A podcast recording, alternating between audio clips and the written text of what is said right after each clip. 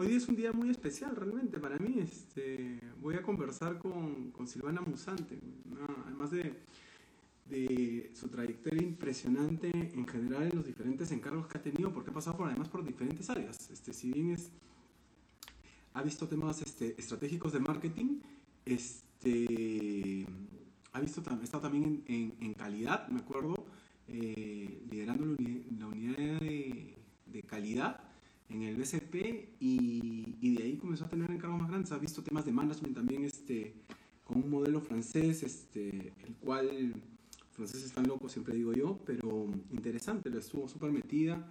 De hecho, muchas veces un par de nuestras conversaciones con Silvana han sido de, de temas de management y, y de, liderazgo. Eh, hoy día voy a hablar con ella de, de todo lo que es el desarrollo de, de marcas. Bienvenidos a todos los que se están conectando. Estoy a punto de jalar a Silvana para poder empezar. Y también quiero presentar un poco lo que va a ser la próxima semana, ¿no? Aprovechando que se están conectando todavía algunos. y la próxima semana viene Paloma Beltrán, que también va a ser un gusto entrevistar, no entrevistarla, conversarla realmente con Paloma, ¿no?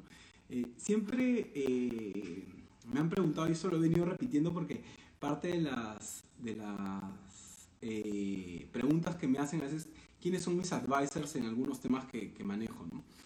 Y en marketing más o menos la gente los identifica con quién estoy más cercano. Pero siempre ha sido como un misterio para mucha gente quién es mi advisor de, de cultura organizacional, ¿no? O de temas de vanguardia de recursos humanos. Como que nunca lo había revelado, nunca, nunca lo digo, lo he cuidado un montón por muchos años.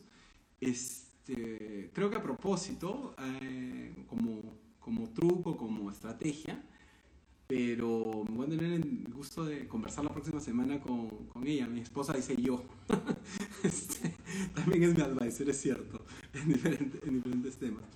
Eh, pero yo considero que una de las personas que he conocido que más sabe de cultura organizacional, eh, pero no solo sabe de cultura organizacional bien estratégicamente, sino también de, de negocios, porque estudió economía en la Pacífico, este, si no sabe mucho temas de recursos humanos, también estuvo en calidad, en marketing, o sea, tiene un mix ahí interesante que hace que tenga una mirada más integral de, de, de las empresas, ¿no? Y es Paloma Beltrán, que va a ser la, la, próxima semana, la veo y está eh, viviendo en, en, Estados Unidos, en California, en Los Ángeles, y trabaja, que también es lo que me gusta en este momento para aprovecharla, es no solo para ver qué está pasando en Estados Unidos, sino para, para ver cómo funciona una, una entidad, porque trabaja para el, para el estado de California.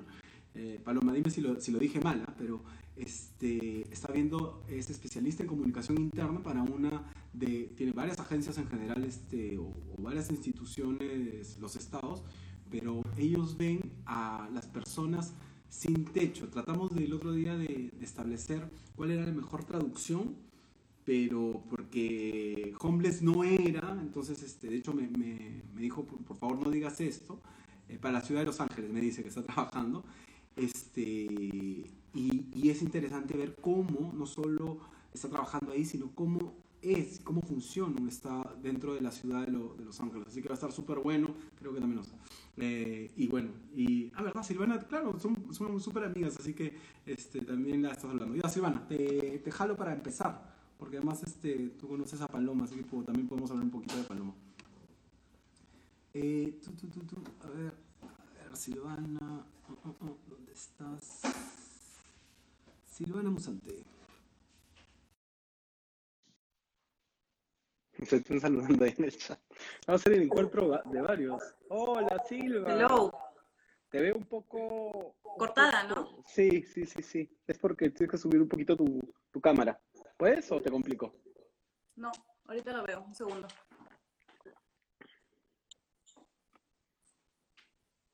Saludos a todos los que se están conectando. Estoy a punto de conversar mi, mi conversación con, con Silvana Musante. De hecho, estoy un poco cortado. Vamos a subir un poco esto.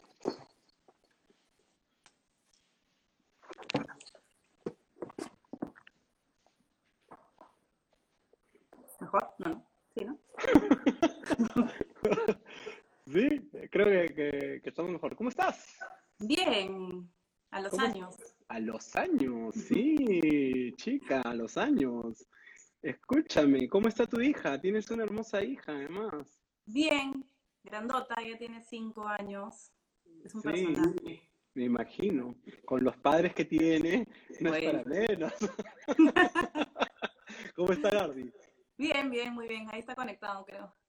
Sí, lo, lo, lo vi ahí, estaba, no, estaba con el dominio de la casa, creo, una cosa así. Este, un saludo para él, también mandale un abrazo para, para él y cómo se llama ya tu hija, un super beso, pues, ¿no? Gracias, ya les digo. Tal, oye, este, me- lo primero que, que te quería comentar es, me he quedado impresionado, de verdad que impresionado.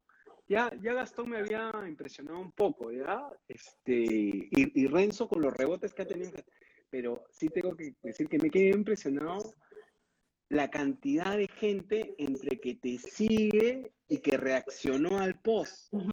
Que además este, he estado medio complicado yo esta semana, no leí, pero me he quedado impresionado de, Yo también, De- ¿ah? Yo también me impresioné. a mí no, me- a mí no me saludan como a ti.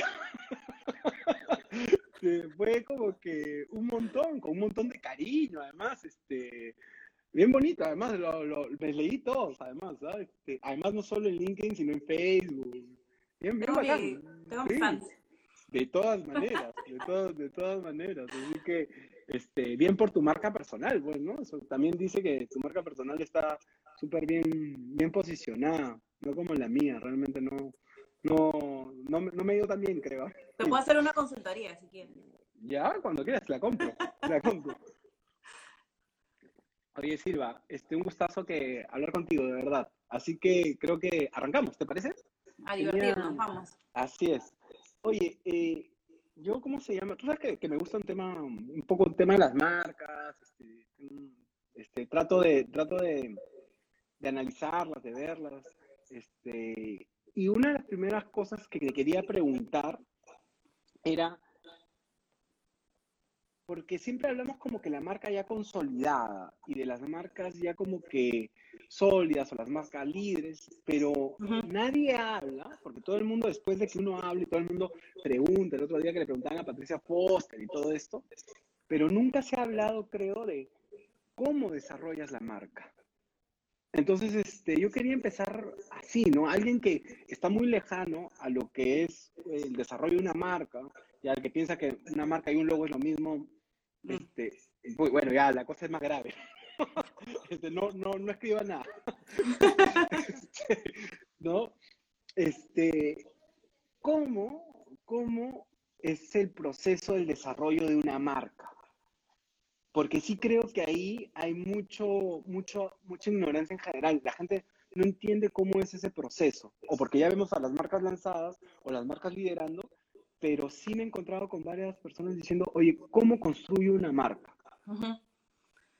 A ver, em, como dices, de hecho, trabajar con una marca consolidada es más fácil y más difícil, entre comillas, porque fácil porque tienes que identificar qué es lo que tu público objetivo y no tu público objetivo valoran de tu marca consolidada, ¿no?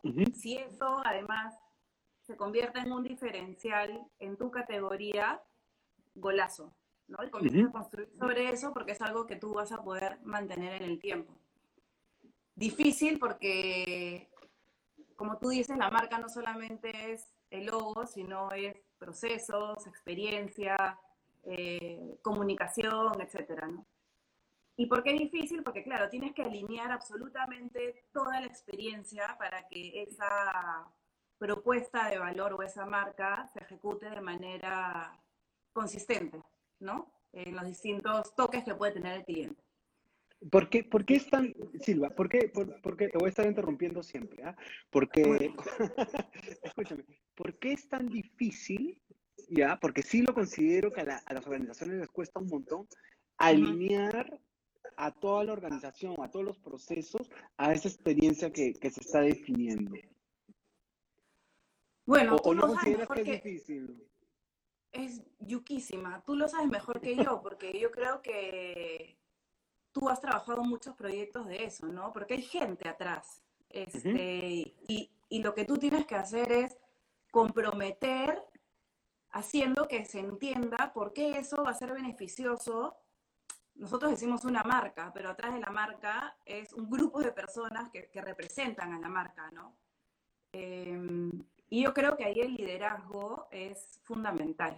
O sea, si la cabeza de la organización como que cree así porque, ay, qué bonito, hagan su logo monstruo y sus campañas este, impactantes, o sea, estamos perdidos, ¿no? Realmente tiene que haber como un liderazgo súper eh, fuerte y que crea finalmente en que eso puede generar un beneficio para la empresa y por ende para la marca, ¿no? por eso yo creo que es difícil. ¿Tú, tú piensas como, como yo, diferente que, diferente que mí, que, o diferente, este, que yo me he quedado sorprendido un poco en general en los managements en el Perú, que uno esperaría que el management en el Perú esté más maduro y que entienda más el, el ¿cómo se llama? El valor estratégico de la marca y que ni siquiera se lo tengas que explicar por qué, por qué es estratégico si no vas de frente con el plan. ¿Piensas tú que el management es este, en el Perú en general, hablando generalidades, no todavía excepciones o buenas prácticas, este, no lo entiende o, no, no, ha hecho la tarea completa? ¿O si piensas que el management en general, en general sí lo entiende y el problema está más abajo? Mira, yo creo que el liderazgo a nivel de generación también está evolucionando, ¿no? Hoy en día tenemos eh, nuevas generaciones de líderes que hacen que incorporen dentro de su gestión este concepto y esta creencia, ¿no? Porque finalmente te la tienes que creer.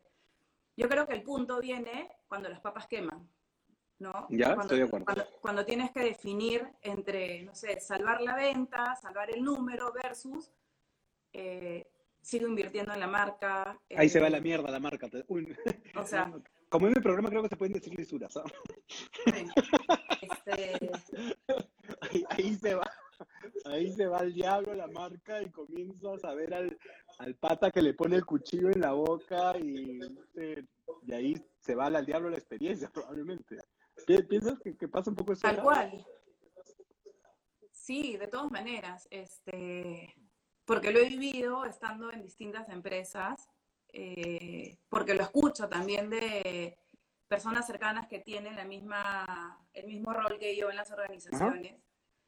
Y, y claro, y ahí es como el huevo la gallina, ¿no? Pero si quieres salvar la venta, si quieres salvar el número, si quieres que tu empresa se diferencie, si quieres que la marca sea relevante, ¿por qué abandonas algo que finalmente va a terminar siendo beneficioso para, para la marca, ¿no? Pero nada, yo creo que todavía hay esa lucha y son pocos los que creo que, consideran que eso es como un diferencial para, la organización, ¿no? Sí, yo, yo, yo pienso, para serte honesto, lo digo yo, no Silvana, que, que es mucho más, más delicada. Este, yo pienso que no Espérate lo que avance con mi vino y me pongo igual. ya, pues tómate un par de este, yo pienso que no lo entiendo. O sea, sí, lamentablemente pienso yo que todavía el management ha sido un management más de producto y más de, más de venta y necesitamos management más estratégicos y más de otro nivel donde este, entienda que, que si han hecho un buen trabajo, ¿no? Estratégico, marcario también, eso va a estar alineado, o sea, no, entraría ni siquiera a la, a la discusión, ¿no? Dice Pati, Pati justo dice, ¿no? Pero, pero cuando las papas queman, siempre primará. Claro, Pati, pero siempre y cuando se, como, como dice Silvana, si hubiera hecho un buen, un, buen trabajo de desarrollo marcario, ¿no? Porque si el trabajo no ha sido necesariamente alineado estratégicamente, yo creo que ahí es donde el management se raya, ¿no? Además, yo creo que es ahí donde lo hay ciclos de vida de las empresas, ¿no? Hay empresas que puedan estar, no sé, muy consolidadas, que pueden tener más de 50 años en, el mercado, y hay otras que no, pues hay otras más jóvenes que tienen 20 o menos, este, y como bien sabes, la marca es una consistencia de años, ¿no? Entonces, claro, en una empresa joven que no nació eh, como teniendo una propuesta de valor clara, pero que fue exitosa y luego de unos años decide invertir en marca, em, claramente no hay como un trabajo sólido y consistente de, haber hecho este trabajo en donde, claro, como dice eh, Patti, que tiene razón, sí, pues siempre debería de primar siempre la marca, pero hay, hay, hay, organizaciones que dependiendo del ciclo de vida en el que se encuentran, no, no necesariamente es así, ¿no? Pero igual, ese es en el caso de, como conversábamos al inicio, empresas que ya tienen como la, la propuesta, digamos, definida eh, y que no son nuevas, ¿no? Para las nuevas es un proceso bien bonito. Este, Estoy de acuerdo. Yo creo, yo creo que lo, lo, lo primero que se debe hacer es identificar cuál es el segmento al que vas a ir, ¿no? Este, y dentro de ese segmento, obvio, vas a identificar una oportunidad de negocio, porque las marcas finalmente o sea, tienen que ser rentables, ¿no? Las empresas. Sí, sí claro. Está. Entonces, puedes empezar con un caso de negocio, este, identificando cuál es el segmento al cual quieres ir. Y una vez teniendo como ese segmento medianamente claro, puedes ya empezar a definir cuál es tu propuesta de valor, cuál consideras tú, dependiendo de la categoría en la que estás, puedes encontrar una oportunidad o un diferencial que no existe en el mercado. Porque de eso se trata, yo creo, un poco la propuesta de valor, ¿no? ¿Cuál es ese diferencial que como empresa vas a poder ofrecerle a las personas para que finalmente te quieran versus otro, ¿no? Este, Son pocas las, o no conozco a ninguna empresa que viva sola, o sea, que sea única en su categoría. Claro, claro. ¿no? Eh, partnership, partnership. Bien. ¿Has visto, has visto la propuesta de valor? este, Silvana, creo que yo estoy un poco más avanzado con el gin que tú. Ya voy a, voy a tomar más Oye, Silva, eh, ¿cuánto tiempo? Quiero, quiero plantearte un, un caso que, estuve, que me pasó hace poquito, pero antes de eso quería, para cerrar bien la primera parte, eh, para que la gente tenga una idea, ¿cuánto tiempo puede tomar un desarrollo de marca? O sea, un trabajo, más allá de, de construir la marca ya en acción, uh -huh, sino uh -huh. yo contrato a Silvana Musante, oye Silvana, ya, no sé nada de marca, te contrato, me declaro ignorante, te voy a hacer caso, ¿cuánto me cobras? Eh, Silvana les va a, les, les va a cobrar este, unos 500 mil dólares, entonces, este, agárrele y, y, ¿cómo se llama? No, mentira. Este, entonces le dices, ¿y cuánto tiempo va, voy a tener el primer tramo del desarrollo de haber encontrado y decir, así debería funcionar tu marca? ¿Cuánto tiempo más o menos le puede tomar a alguien desarrollar el primer tramo de, de marca? Depende. Este, yo creo que depende de la magnitud de, del volumen de empresa, de la categoría en la que te estás metiendo, ¿no? Eh, tú y yo hemos trabajado en categoría de bancos, es súper complejo, ¿no? Porque además es una categoría bien, bien consolidada, ¿no? Eh, yo también he estado muy cerca del retail, eh, uh -huh. entonces pensando como en esas categorías tan, tan grandes, digamos, y tan consolidadas, uh -huh. podría tirar, o sea, pucha, yo creo, no sé, seis meses, un año, uh -huh. ¿no? Y una Por startup, lo menos, ¿ah? y una startup. No tengo el ejercicio porque, ¿verdad? Con toda honestidad, claro, no, no. Claro, tú has estado siempre en las grandes, pero escalando, ¿se podría hacer un ejercicio más o menos de, de un mes, un par de meses? Para una startup que...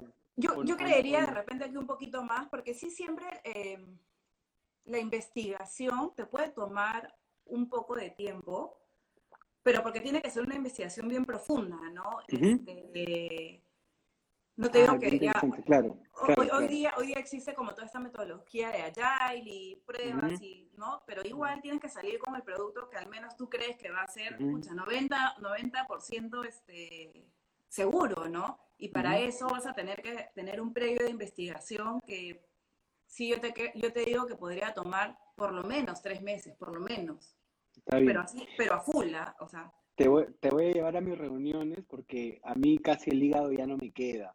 Porque cuando tú le dices a un cliente, ¿no sabes? Voy a trabajar bien, pero tres meses, cinco meses, seis meses, este, ellos piensan que, te digo, te digo lo que piensan, ¿ah?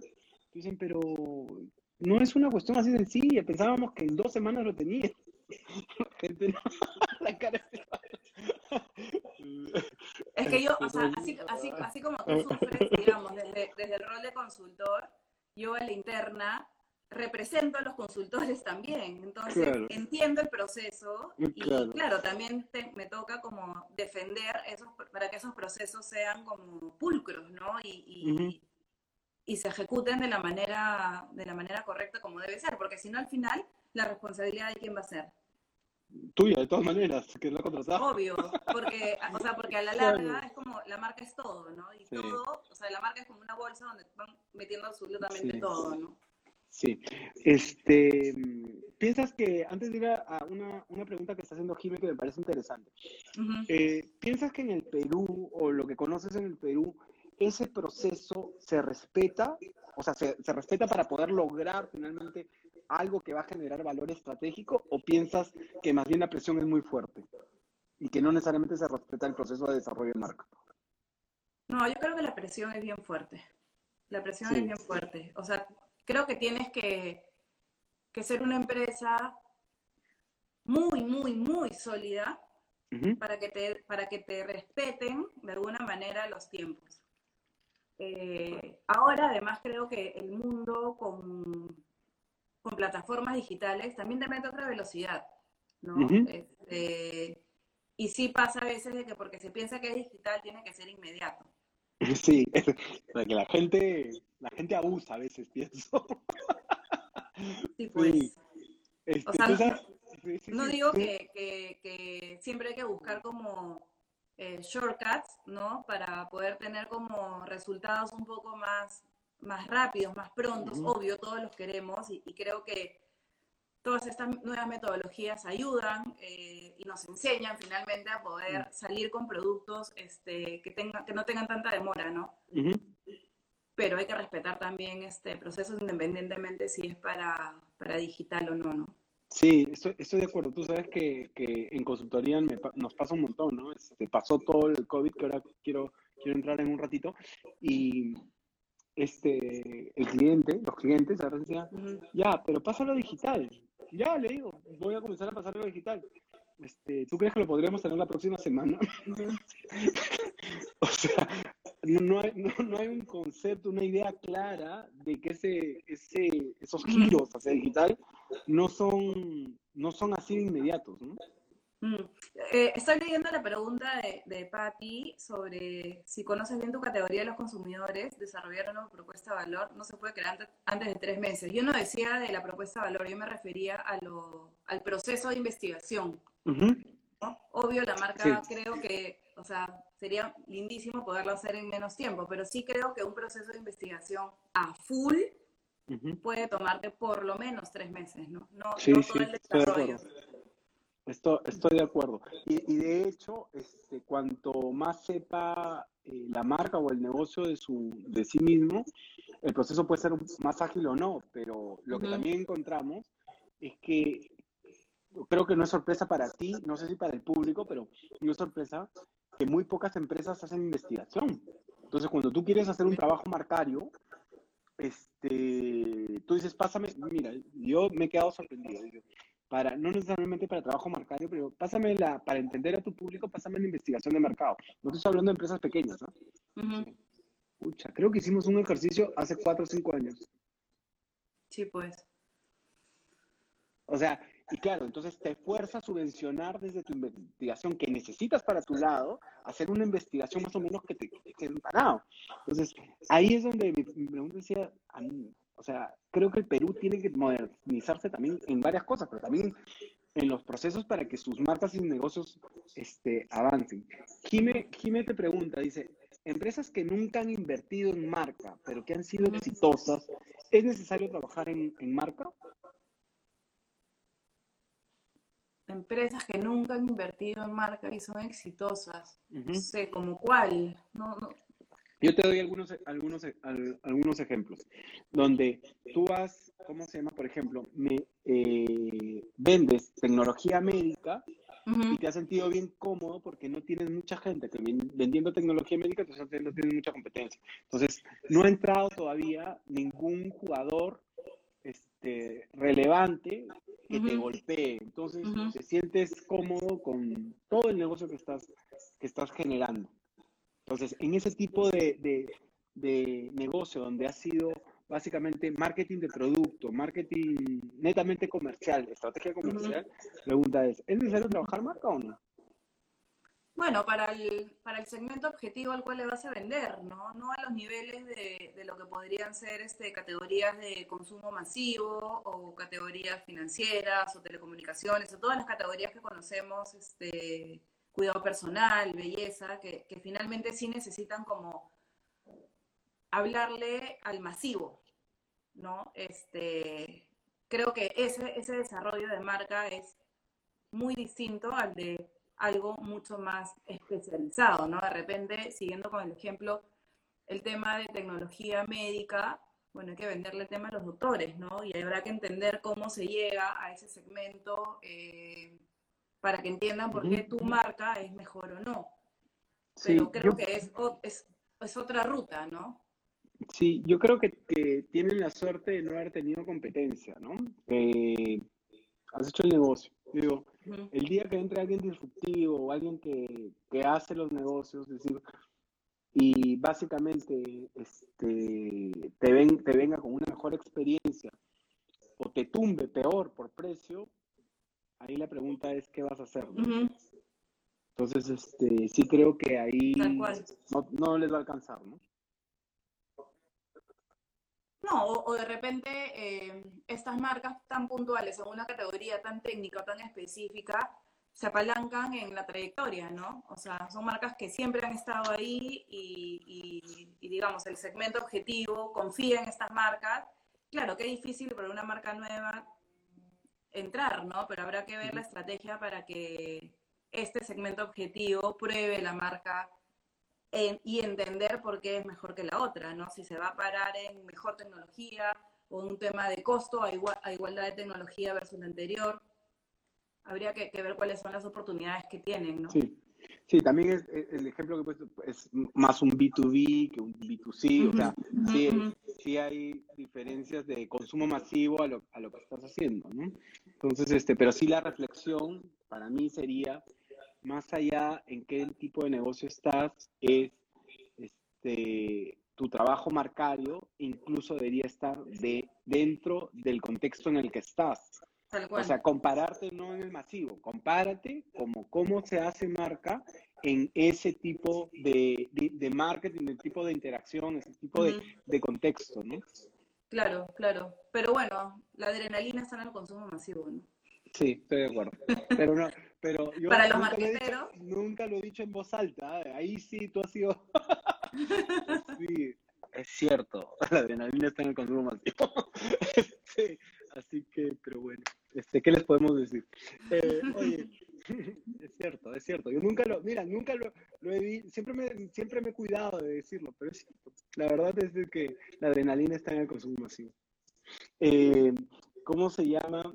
seguro algunos ahí se van a ofender, pero bueno, que se pongan en la cola con, con, lo que, con algunas cosas que he dicho a lo largo de, de, del programa, de los programas.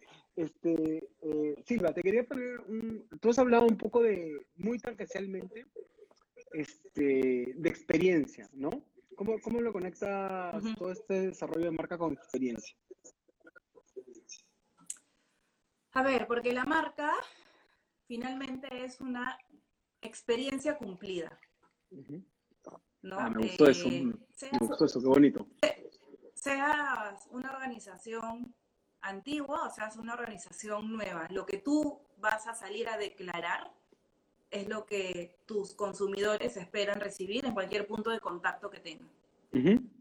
Eh, y por eso al principio te decía de que la propuesta de marca o la marca no es solamente comunicación, no es solamente diseño de logo, este, sino es sobre todo procesos, eh, atención, cultura, cultura interna, porque si finalmente tanto los procesos como la atención, la experiencia, la cultura empujan a que esta promesa se cumpla, las campañas terminan siendo, eh, vamos a decirle, accesorias entre comillas. Porque lo que te toca hacer es hacer una campaña espectacular, que sea memorable, que sea que tenga un contenido que conecte, para que siga construyendo sobre eso que tú has declarado. ¿No? Este, por eso que es tan relevante, porque de nada te sirve tener como una campaña de marketing espectacular, súper recordada, si al final vas al punto de contacto y te pinchan el globo porque lo que dijiste es mentira. Sí, este, sí, justo, a, Pati también le gustó, mira, lo, lo, que, lo que te decía yo, me encantó la definición de experiencia cumplida, me encanta, me la voy a robar, pero está, está, está bueno. Em, Tú sabes que, que, ¿cómo se llama? Ahora que hablabas eh, tan claramente experiencia y que parece lógico y que la gente te diría, claro, pero es lógico, ¿no? no se da tanto como, como nos gustaría, ¿no? Yo, yo este, estuve, el lunes estuve en la clínica Delgado. Este, ¿tienes, ah, ¿tienes amigos ahí? Para saber qué, qué la clínica Delgado, no sé si alguien ha tenido la experiencia, pero, o por lo menos tiene idea, no sé si es la más cara, pero es la, primero la segunda más cara de, Lima, por tanto, del Perú, ¿no? Este, y, y, ha hecho un, creo que un trabajo de comunicación bastante respetable, ir a gritar, decir, soy premium, soy prácticamente un hotel, no sé Este, y el lunes estuve, pero ya había ido por emergencia otra vez con mi esposa. Este, mi esposa acá dice, no vaya por emergencia. de terror, fue, de terror, ¿ya? Pero, y que dije, pucha, qué raro. Pero esta vez fui a, a, la clínica por, por emergencias porque Ruth, que es la chica que, ¿cómo se llama? Que está con mi hija de ocho meses, yo había empezado gripado y todos nos agripamos y ella terminó haciendo una gripe un poco más complicada, pero era, era gripe. Jimena, por trabajar en, en, tecnología, en temas médicos, le hacen pruebas, pruebas este, casi semanalmente. Se había hecho, la última se había hecho justo el lunes, entonces estaba negativo. Nos cuidamos un montón en general. Entonces llegamos a la clínica. Ese es caso de tipo, tipo de maestría. Llegamos, llegamos a la clínica, este, protegí, con todo el protocolo, ya te imaginarás, ¿no? Y, y me dicen, tienen que pasar por triaje que está fuera de la clínica, eh, por los, acá, le toman la temperatura, no había fiebre, no sé qué, y he tenido estas características. Y por las características de, de gripe, dice, tiene que pasar por una zona COVID. y, y, me pareció totalmente válido por el momento en el que estamos. Dije, ok, hay que pasar por la... Pero no me lo dijeron, ahí empezó la experiencia. Me dijeron como, pucha, vas a tener que pasar por el COVID para que te atiendan por emergencia. O estoy viniendo por emergencia. No, no, no me desanimes para entrar. O sea, eso no lo entendí. Pero ya, lo dejé, pasé por alto, ¿no? Entonces dije, ya, que vayamos a la zona COVID. Entramos a la zona COVID que estaba la, la, clínica es inmensa, han podido destinar una experiencia, no, estábamos en la parte de afuera, habían hecho una carpa, este, era un descampado, dije, pucha, qué raro. Entonces, eh, dicen, ok, solo entra, entra la persona. Entonces, una vez que, que, entra, que entra Ruth, el, el pata de seguridad me dice, digo, ¿cuánto más o menos se va a demorar? habían, yo había calculado más o menos, porque tú podías ver, había más o menos ocho, ocho personas. Este, Ruth me dice que eran como cinco, que no llegan ocho. Yo voy a asumir que eran ocho personas. ¿ya? Y me dice, se va a demorar más o menos dos horas. Dijo, ¿dos horas para ocho personas? O sea, no, no me cuadraba el número, ¿ya? Dice, sí, si tienes suerte. o sea, más o menos persígnate bueno, dos horas. Me saqué, eran las dos de la tarde, me saqué el, el que tenía y se lo di porque, ¿cómo se llama? Sentía que iba a haber frío. Entonces yo dije, ya, regreso en dos horas. Si, si sales antes, le decía, sigue caminando en emergencia. Es decir, pasas la parte COVID y haz que te atiendan, te atiendan, te atiendan, te atiendan, te atiendan, ¿no? Porque finalmente hemos ido justamente para que la puedan intervenir. Fui a las dos horas y dijo, eh, ya, estaba, ya estaba saliendo y me dice, este, y me dice, eh, eh, ¿hace mucho esperaste? No, hace 10 minutos. Ah, se oh, bueno, no es mucho. Y te atendieron, dice, me han dado esta receta. Y yo leo la receta y era panadol y dos cosas más, ¿no? Este, digo, este, ya, pero te intervinieron, o sea, te han atendido, ¿no? Habían pasado dos horas. Y me dice, no me han dado nada. Y el doctor este, me ha querido regresar, me ha querido poner en la receta solo Panadol. Y yo dije, pero le, le dije, le dije que yo venía tomando eso y que necesitaba porque me sentía mal. Y solo porque he insistido varias veces, el médico este, le había agregado las otras dos cosas. Entonces yo me quedé como que, ¿me estás? Y estaba la, enfermera como que al costado, protegida, digo, este, me has dicho que has tenido a esta chica dos horas y no le has dado absolutamente nada, sintiéndose como se, se siente, y me dice, sí, acá está la receta. No, no te estoy hablando de la receta. Estoy hablando ¿por qué no la has intervenido? Sin cualquier emergencia que entras y se, tienes que intervenir. Y me dice, no, él me dijo, pero ahí está, no, me estás hablando del tratamiento. Entonces le digo, déjame hablar con el médico. No, no puedes entrar. Ya, que el médico venga a hablar conmigo. Entonces, no, el médico no va a venir. Entonces le digo, pero no estoy entendiendo, estás teniendo una persona que se está sintiendo mal y no la has atendido. No, no me entra, no me entra en la, en la cabeza. Y a insistencia, ella vuelve a entrar. Entra y el médico, este, prácticamente creo que desconcertado por el fastidio, decide ya intervenir y le pone una vía. ¿Ya? Y dice, esto se va a demorar media hora. ¿Ya? Media hora después pasó media hora y hablo por teléfono con ella y me dice, ya se terminó, ya me siento bien, este, pero no me quieren quitar la vía. Yo digo, a ver, quiero entender una cosa, no te quieren quitar la vía porque porque no, el médico no dice que no me la quiten todavía. Ah, ya. Pasó media hora más, estábamos en tres horas. Agarra y dice, este, y no, me dice, no, el médico este, dice que, hay que, que tengo que estar en Entonces Yo digo, no entiendo. Al principio te estaban mandando con una panadol y ahora no te, no estoy entendiendo. Pasó una hora más, hemos salido Ya, pero mira, mira, yo creo que, o sea... Eh... Para, para cerrar, ahí acabo. Pasaron cuatro horas, cuatro horas la chica estaba desde las 2 de la tarde, no había comido, el médico en ningún momento hizo el protocolo de preguntarle, ¿has comido? ¿Has comido? Y después comenzó a haber todo un juego de poder de que no se vaya. Entonces, fue lo caso. Mira, no, no, no, tengo, no, tengo ningún este, no, tengo ningún este amigo en la clínica de Delgado, pero haciendo el paralelo, yo me imagino que la clínica debe estar viviendo ahorita como la peor crisis de, la historia, igual que las marcas, ¿no? Eh, creo que lo conversábamos hace un rato, este, esta crisis es para las marcas totalmente anormal, incierta, o sea, pasan los días y no se sabe qué es lo que va a suceder.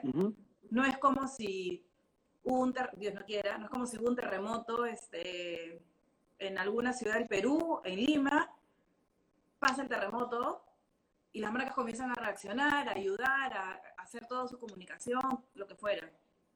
Esto es todos los días, entonces en verdad es como que todavía no encuentran las marcas como una luz al final del túnel, ¿no? Entonces hay de alguna manera como una, parálisis, una parálisis de, de marcas, pero a ver, estando de lado también de, las organizaciones, es muy complejo porque hoy en día uno habla de las marcas eh, exitosas, aquellas que generan contenido, que conectan a través de ese contenido con sus audiencias, que tienen experiencias memorables, que generan campañas exitosas. Independientemente de la ayuda que puedan estar dando grandes marcas, pequeñas marcas y todas tratan de colaborar con un granito de arena, pero a nivel de, comunicación o de marca, ¿qué, o sea, ¿qué dices? ¿No? Más allá de, la ayuda per se, ¿qué otro tipo de contenido puedes, puedes generar? ¿no? Em, yo veía eh, ejemplos de marcas mundiales tipo Dove, Coca-Cola, este, Ikea, y claro, el contenido que sacaron al inicio de todo esto, no esperaba menos de ellas. ¿ah? O sea, me parece espectacular la campaña de Dove con el, las heridas de los doctores por usar la mascarilla. Coca-Cola que empezó separando sus letras. Este, Ikea que estaba en el bull porque es de hogar y todos tenemos que estar en nuestras casas, pero ya, ¿y de ahí qué, qué viene? Ahí viene ¿No? el reto, pues, ahí viene el challenge. Pero justamente, ¿no? Yo creo que hay pocas, ni siquiera, te juro que estaba pensando y más allá de la ayuda muy bien intencionada que están dando muchas empresas, ¿qué toca? Seguir apoyando a tu gente, tratar de apoyar lo máximo a los clientes, este, ser una marca cercana, a través, dependiendo de la categoría en la que te encuentres, ¿no? Pero ahorita, o sea, es súper complejo además porque claramente eh, el PNL de las empresas no, no da. Entonces, obvio, no hay inversión de ningún tipo. ¿No? O, o no es que no haya, se, se reducen mucho la in- las inversiones, ¿no? Em, pero, pero creo que es, es, es un, este, es un momento sin precedentes. Y yo te aseguro que esto pasa y van a empezar las marcas a hacer así una hemorragia de, de comunicación para volver y tratar de poder recuperar, este, no recuperar, ¿no? Porque todas han estado bien paradas, sino para poder ganar territorios este, con sus consumidores, ¿no? Ujú. Sí, yo creo que, para serte sincero, sí he sentido la parálisis, este, pero he sentido la parálisis eh, porque justamente las estrategias o el proceso que tienen no ha alcanzado para, para la pandemia, ¿no? Pero sí he visto oportunidades que se han dejado pasar, ¿ah? Este, y, y- y creo que justamente cuanto más alineado a, a tu propósito y a, tu, y a tu rol, no lo han sabido resolver. Entonces sí, pero sí siento que es parálisis, como tú dices. No, no estoy, yo sí no pienso Ujú. que, que no saber qué hacer en el siguiente step o para ir al siguiente step es un problema de parálisis. Pero sí creo que hay mucho espacio para que las marcas este, salten, a, den ese siguiente, ese siguiente paso. Pero sí los veo en parálisis. Yo estoy de acuerdo ahí, ahí contigo. Entonces, en el caso, regresando a la delgado, eh, que, que lo estoy diciendo yo, no, no te quiero comprometer a ti, pero de ahí dije, mm, tal vez, o sea, quería entender, pero no, es injustificable. Primero, porque estamos hablando de ocho personas, cinco personas. No tienes una masividad como el Seguro Social, no tienes, o como cualquier clínica. Tienes cinco personas puntuales y cómo se llama, y no, no estás pudiendo resolver la situación. Segundo, cuando hago la investigación y volteo a la gente sobre fuera de COVID, la experiencia de cómo se llama la emergencia de la delgado, es de terror. Es de, es de terror. O sea, dice que me- el hijo de, de una amiga dice que va, cada vez que tiene que ir por emergencia, va con su laptop a trabajar porque sabe que le va a tomar 5 o 6 horas. Bueno, Entonces, dices, oye, no has entendido, primero, no has entendido el concepto en el que estás. Porque si vas a hacer un hotel como, como esto, no estás dando la experiencia de hotel. Tienes el layout, tienes la gran estructura, pero la experiencia no la estás entendiendo porque ahí estoy de acuerdo contigo. No estás alineando a tu gente, no estás una serie de cosas. Y lo segundo es, ¿cuál es tu rol dentro de esta pandemia? Entonces, tampoco lo estás encontrando. Entonces, sí creo que, ¿cómo se llama? Que, o sea, lo pongo como ejemplo de, de, están perdidos, lamentablemente. Sa- Están ¿Sabes a qué categoría, la categoría que yo he extrañado en esta pandemia? Es a las compañías de seguros. Estoy de sí. acuerdo. Sí creo Estoy que era el momento para generar algo eh, único. Estoy de acuerdo. Estoy de acuerdo. Porque Sí. además es su, es su propósito, ¿no? O sea, tú Sí. dices, este era el momento en el cual Claro. tú, tú me demuestres todo eso que me has vendido como propuesta de marca, como estrategia. Oye, este, más allá de los emails que te pueden llegar, de cómo se llama, de lávate las manos, todo eso, tú has debido sentir contundentemente en, en- en el Estado, en la nación, en esto, decir, man, ya qué locos. Claro, el otro día, este, y Patricia Foster dio un ejemplo bacán, ¿no? Pero más allá de que fue una acción, yo no veo esa contundencia de la que tú hablas. No, no la veo. Bacán que le hagan, este, no me acuerdo, Pati, a ver si me ayudas, pero ahora creo que te habían devuelto el, la prima del seguro de auto, no sé qué, ¿no? A mí, todos los hipotecarios, todo eso, nada. no, hay nada, ¿no? Entonces mi seguro me siguen cobrando, ¿no? Este, más allá de que me sigan cobrando, creo que había un rol social interesante. Y el otro, que en el que, ¿cómo se llama? Sorry, man, este, no lo hicieron, pero ya se veía iban a hacer, es todos los operadores de cable, todos los operadores de, de telefonía, de internet, ¿no? Los grandes, ¿no? Sí. O sea, me has vendido este, una experiencia de velocidad, me has vendido una experiencia de cómo se llama Internet. es una vergüenza, ¿entiendes? y, y, cómo se llama, este, y no lo han hecho, o sea, pueden justificar lo que quieren, pero no lo han hecho, no estaban preparados para esto, ¿sabes? Este, y entonces ahí es donde yo sí estoy de acuerdo contigo, donde eh, una marca construyes, pero también en el momento que tienes que, que ser fiel a eso que has construido, es donde se termina de consolidar. Y acá muchos se cayeron, ¿no? Entonces sí, sí, he sentido esa ausencia, como De hecho, eh, leí también una pregunta por ahí de, de, alguien que comentaba si era mejor en estos momentos no invertir en campañas y trasladar todo eso como a la experiencia. En una situación como esta yo creo que sí. Sí, estoy de acuerdo. ¿no? O sea, hacer que finalmente la gente hable eh, bien de tu, de tu marca. Jiménez Mala, Jiménez Mala ha dicho, todo va a estar bien. yo no he dicho nada. Tampoco he dicho nada, eso que lo firme mi esposa.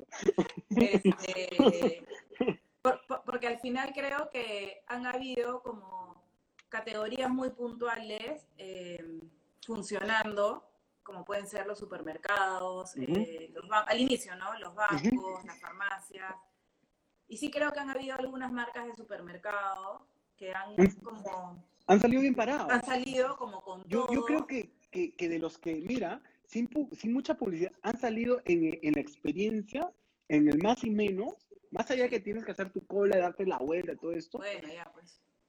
Pero, ¿me entiendes? Pero incluso con eso, han salido bien parados.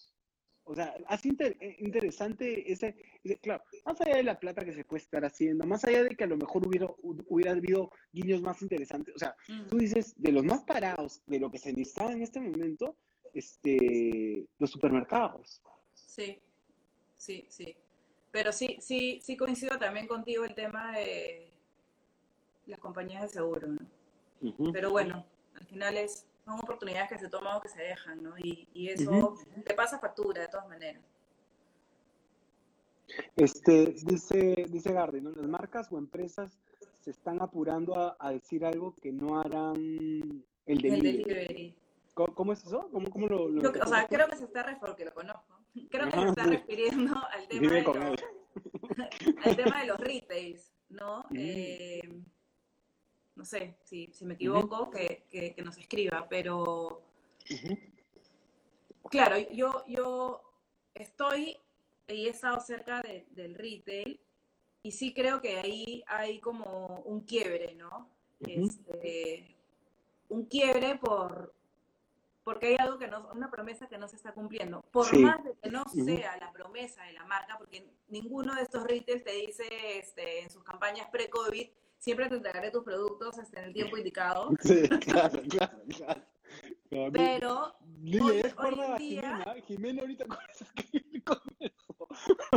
Hoy, hoy en día la, la, expectativa de la gente es poder obtener productos que, claro, no los están comprando por, por compras locas, los están comprando seguramente porque en esta coyuntura las necesitan para sus casas y están como con la desesperación de poder recibirlas, ¿no? Pero, como te decía al inicio, eh, los ha cogido como en shock, ¿no? Nadie pensaba que esto iba a ser así y seguramente hay muchos procesos por, por mejorar, pero hay gente súper capa también entre otras empresas. no, es, que los, no es que lo estén haciendo a propósito ni nada, pero claro, seguramente hay cosas que se pueden ajustar, pero la situación es compleja, ¿no? Los protocolos que pide el gobierno son muy, este, muy delicados y, Yo nunca sé si fallando, juega, pues. juega, a nuestro favor, a veces no lo termina. Ese sería un capítulo propio, ¿no? Es decir, este, como el último mensaje del presidente, de verdad, este, este, un pata puso en su, en su, en su Facebook que me pareció buenazo, este, dijo, oye, este, ayúdanos un poco más. Pues, mi ex mujer era un poco, era más clara que tú y de verdad que no era clara, ¿no? O sea, yo no, yo no sabía hasta ayer o hasta antes de ayer si podía salir a correr o no. No, no, no, no. Nunca lo entendí, nunca lo entendí. O sea, no te pases, pues, ¿no? Sí, hay este un gran déficit de comunicación clara. Un gran sí. Hay un tema de, de, promesa de, marca que no están dando cuenta que no es menor. Y más bien, ahora que has hablado de gente capa, ¿sabes dónde yo veo experiencias bien bacanes? Va a ser loco, ¿ya? Pero tal vez las, las empresas que no lo están haciendo deberían ver son a las chicas o a estos a estas iniciativas que te están dando, es bien loco, pero te están dando una experiencia bien bacán y completa, sin este buscando alternativas de reinventarse o de entregarte comida o ver cómo haces un protocolo para que tú. Sí he visto experiencias chicas, si quieres, de microempresarios, no sé si lo llaman, son microiniciativas, pero sí hay experiencias ahí, este, y con agrado además. Claro, pero es que la demanda es otra, ¿no? Em, y el mundo digital ayuda mucho, ¿no? Obviamente estas empresas se hacen conocidas por las redes sociales, pero es otro nivel de demanda que qué bueno que puedan encontrar como ese espacio y que finalmente satisfaga necesidades que hoy en día no, no se están cubriendo por, por, otras marcas, ¿no? Pero yo creo que a nivel no solo de comunicación, sino en general, en todos, en muchos procesos, eh, esta es una situación inhóspita. Sí.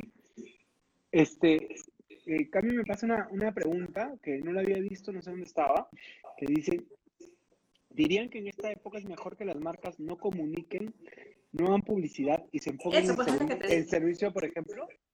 Esa es la que yo te decía, ah, ¿no? Claro, que se enfoquen en este, experiencia, dices tú. Obvio, eh, no sé, si la campaña de publicidad eh, de una gran marca te puede costar, no sé, 3 millones de soles, y, no estoy, y no estoy diciendo números este, que no sean reales. Que no sean reales.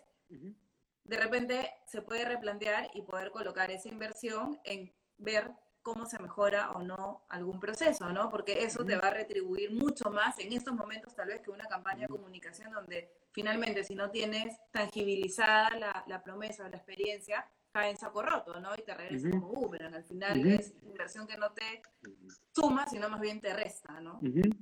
Sí, estoy, estoy de acuerdo. Este, y, y bajo esa premisa, eh, ¿Crees que se ha invertido mucho? ¿Todavía no se había llegado a ese nivel de invertir en experiencia? O sea, en mejorar las experiencias de, las marcas, por lo menos las de consumo masivo. Porque en comunicación sí he visto, pero en experiencia, ¿cómo, ¿cómo, lo ves tú?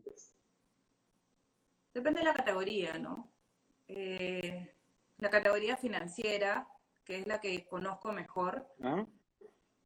creo que sí se han hecho esfuerzos, se han estado tratando de implementar, por ejemplo, modelos de atención o de layouts distintos en algunas sucursales. No es en el 100%, tratando de tener como espacios que puedan ser mucho más cálidos, menos duros, ¿no? Poniendo al mismo nivel, por ejemplo, al, cliente y al banco pero la verdad que yo creo que ahora lo que realmente te tiene que generar una diferenciación son las plataformas digitales, ¿no? Eso, puede, ser, eso puede hacer que al final se, se desarrolle una experiencia totalmente transversal para eh, todos los clientes de tu categoría, independientemente si fuiste a X punto de contacto. ¿no? Para mí el, el, el digital es lo que todavía tiene que evolucionar más para poder eh, hablar de una experiencia transversal. Y más aún en esta coyuntura, ¿no? O sea, creo que hay un montón de memes de, claro, antes decían de que el proyecto digital iba a tardar dos años, COVID, un mes. claro, claro, claro. Sí, sí. Estoy, de acuerdo. Oye, Roterok, que no sé cómo se llama, así que si quieres nos pones tu nombre, dice una, te hace una pregunta. Yo, yo, yo las, que, las preguntas que no sé contestar, por eso digo que te las, te las hacen a ti. Las empresas que han nacido en este momento tan particular, ¿creen que sobrevivan después? ¿Cómo, cómo lo ves, Rock? ¿Me estás preguntando a mí? Sí, claro. Pensé que rock. Este, es que no entiendo la pregunta. ¿Qué, Ah, tipo de Ricardo empresas pueden...? Otero. Mira, tú no, no, no sabía de Ricardo Otero no, hace mucho tiempo. Un saludo para él. ¿Qué, qué paja? ¿Qué paja? Eh, no, no entiendo, o sea, no sé, Dice sería que, bueno o si sea, hay que nos muchas empresas, dice que hay muchas empresas, yo creo que hablan mucho más de los emprendimientos, que a partir de esta coyuntura han aparecido. Dice, ¿cómo lo ves? Este, ¿Van a tener realmente una oportunidad una vez que se termine la pandemia? ¿O van a poder sobrevivir? ¿O, o piensas que no? Yo creo que si las em- grandes empresas eh, no se ponen las pilas, puede ser de que sí sigan sobrevivi- sobreviviendo. Pero finalmente el músculo que tienen estas grandes este, marcas o grandes empresas, o sea, acomodan sus procesos y terminan de entregar una experiencia eh, notable, eh, obvio, por fuerza, terminan, pueden terminar haciendo que las más pequeñas desaparezcan, ¿no? Sí. Porque Yo- además tienen, tienen, o sea, el volumen les puede dar muchos más Sí. eh, beneficios, ¿no? Ujú.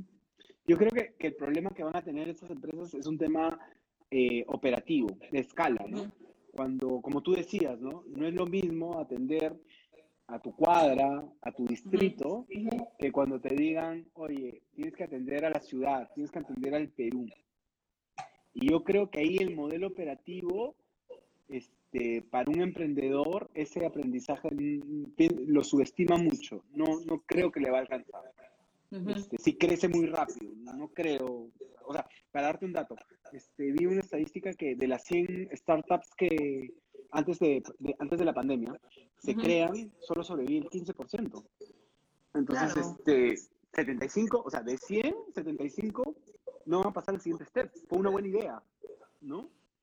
Mientras que estabas entrando, me hicieron una pregunta que te quería hacer. Dice. Lo digital acorta las brechas entre empresas grandes y emprendedores. La marca, ¿qué tanto juega aquí?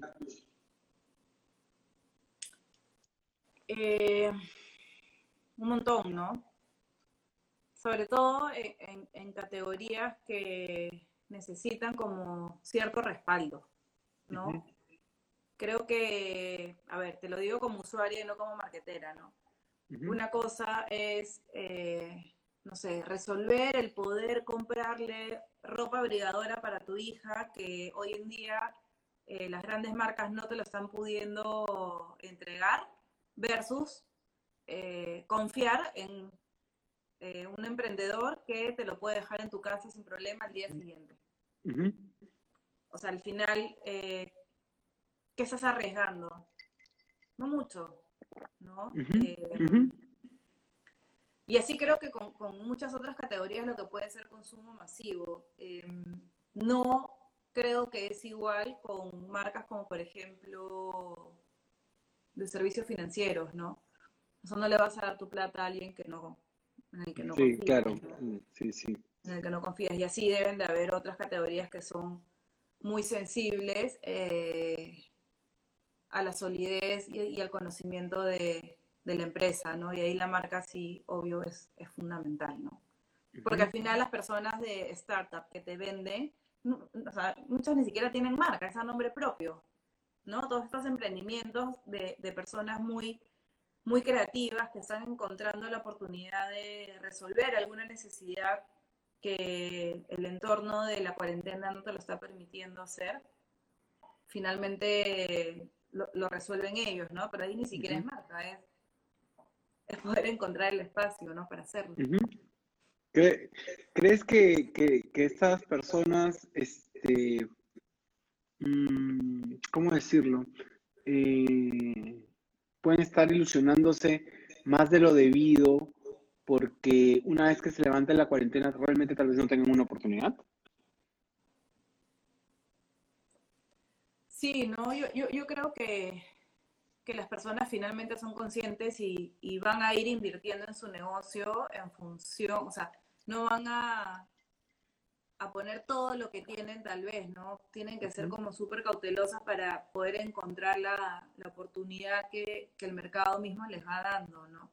Creo que es como cualquier negocio, o sea, eh, sobre todo porque muchos, como te decía, no están creando una marca.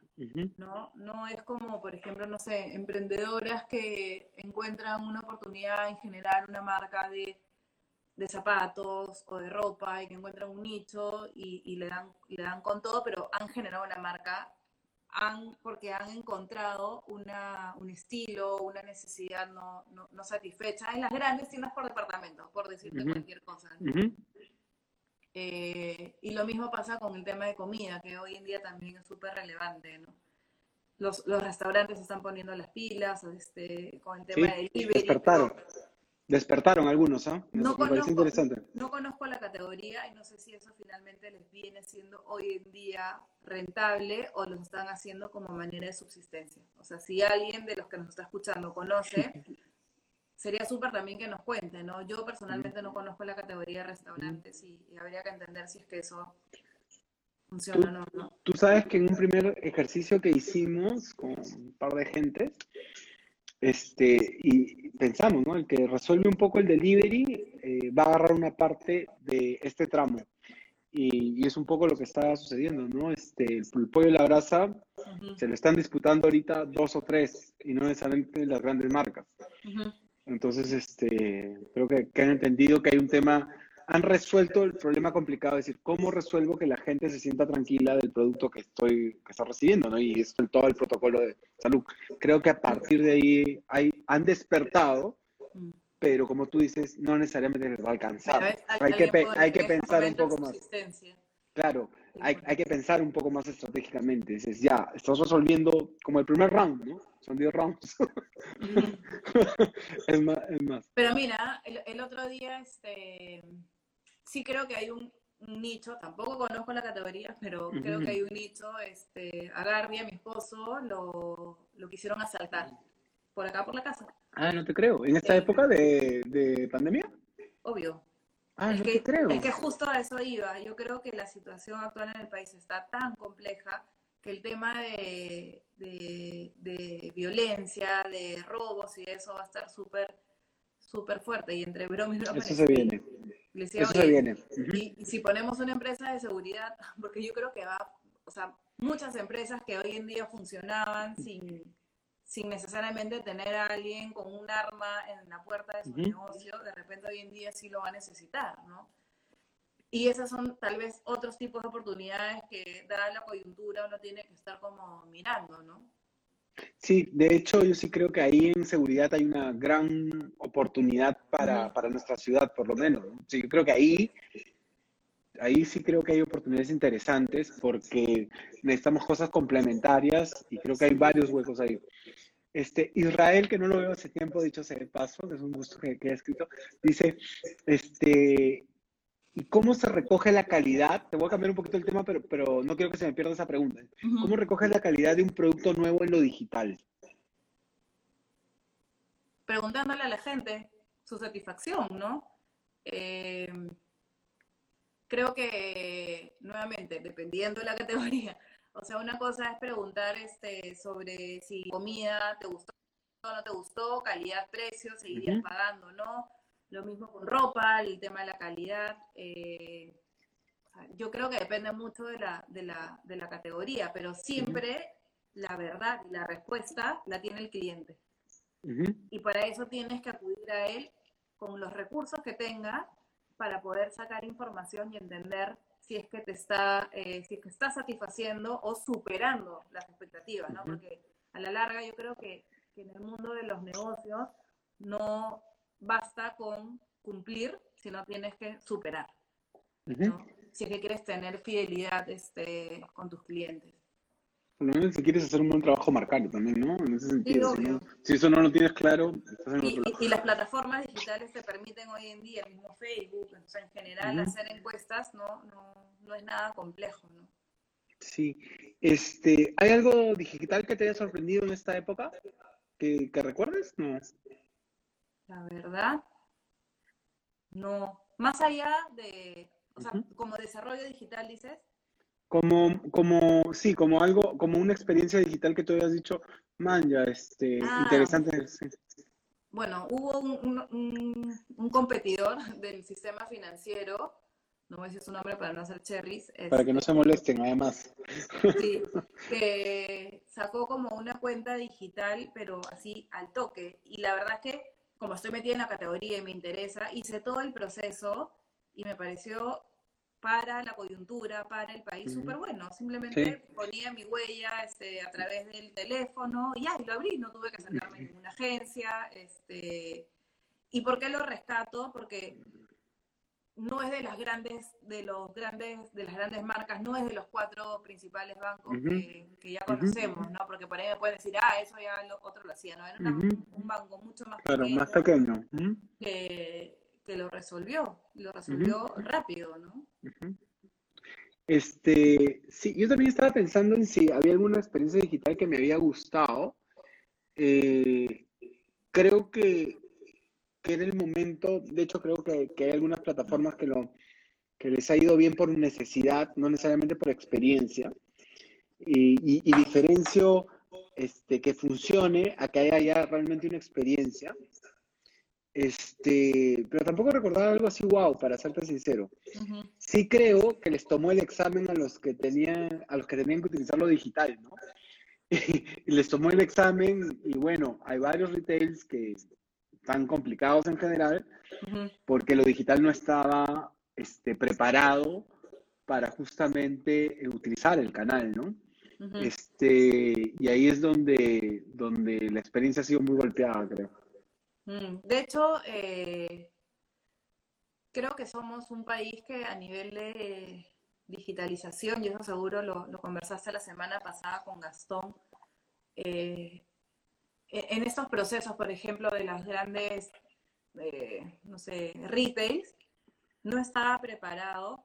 Pero claro, si tú te pones a pensar en el porcentaje de la población del país que es informal, estás hablando de un 70%. Entonces, claro, para el otro 30%, sí, se daban de alguna manera abasto, ¿no?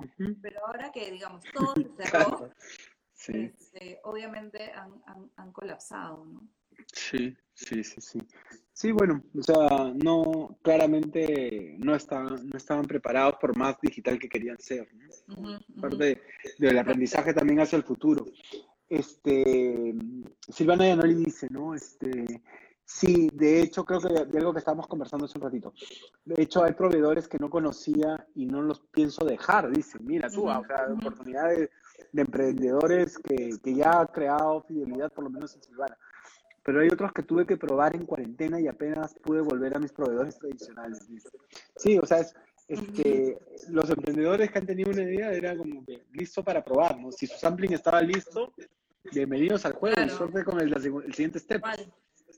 Tal cual. Lo mismo pasa a mí, yo también he probado nuevas marcas que, que no conocía y no porque además es curioso, ¿no? Porque hubo no hubo cuarentena, este, las compré, simplemente de que ahora estás mucho más alerta a, al delivery también, ¿no? Entonces, ah, por probar voy jalando distintas, de distintas marcas, ¿no? Y obvio, por ahí hay algunas que, me voy a quedar, ¿no? Sí, sí, sí. Y eso no tiene este que ver, eso no tiene que ver con el desarrollo de la marca. Eso tiene que ver con que te atreviste a probar, no conocías la marca, pruebas, experiencia, check. check no hay ninguna campaña de por medio, ¿no?